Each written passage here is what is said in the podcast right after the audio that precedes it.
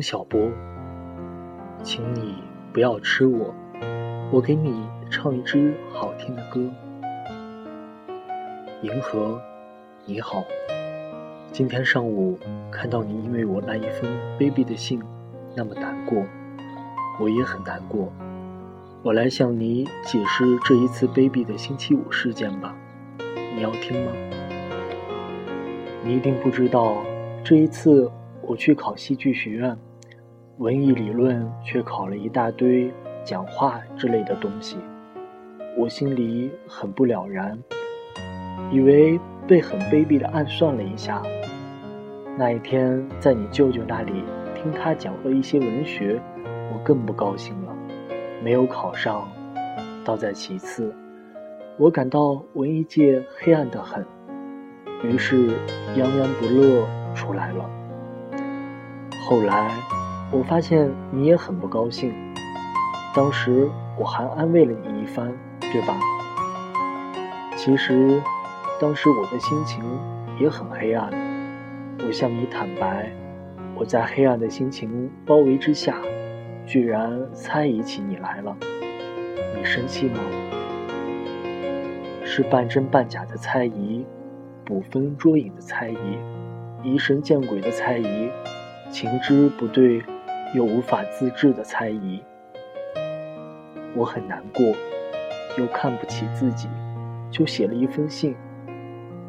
我告诉你，当时虽然我很羞愧。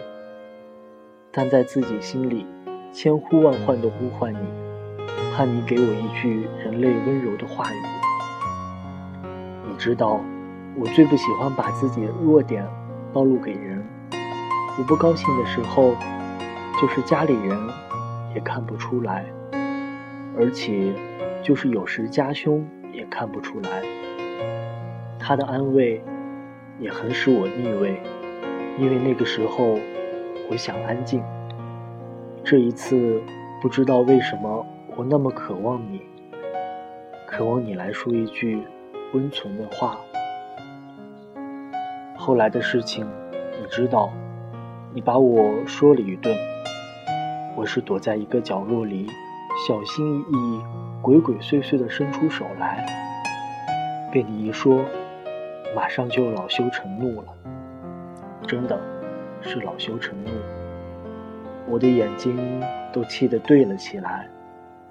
我觉得一句好话对你算什么，你都不肯说，非要纠缠我。于是我写了很多惹人生气的话。我还觉得你一定不很认真的看待我，于是又有很多很坏的猜想油然而生。其实。我说的那些，自己也不信。后来我又接到你一封信，我高兴了，就把上一封信全忘了。这一件事儿，你全明白了吧？我这件事情办得坏极了，请你把它忘了吧。你把卑鄙的星期五的来信还给我吧。我们都太羞怯，太多疑了。主要是我，我现在才知道你多么像我。我真怕你从此恨我。我懊恼地往家里走，忽然想起小时候唱的一支歌来，是关于一个老太太和她的小面团。小面团唱着这么一支歌：“请你不要吃我，不要吃我，我给你唱一支好听的歌。”我把这件事告诉你了，我怎么解释呢？我不能解释，只好把这支歌唱给你听。请你不要恨我，我给你唱一支好听的歌吧。你说我这个人还有可原谅的地方吗？我对你做了这样的坏事，你还能原谅我吗？我要给你唱一支好听的歌，就是这一次的猜忌，是最后一次。我不敢怨恨你，就是你做出什么样的决定，我都不怨恨。我把我整个的灵魂都给你，连同他的怪癖、耍小脾气、忽明忽暗，一千八百种坏毛病，他真讨厌。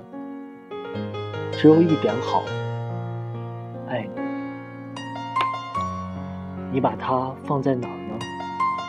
放在心口温暖着它呢，还是放在鞋鞋垫里？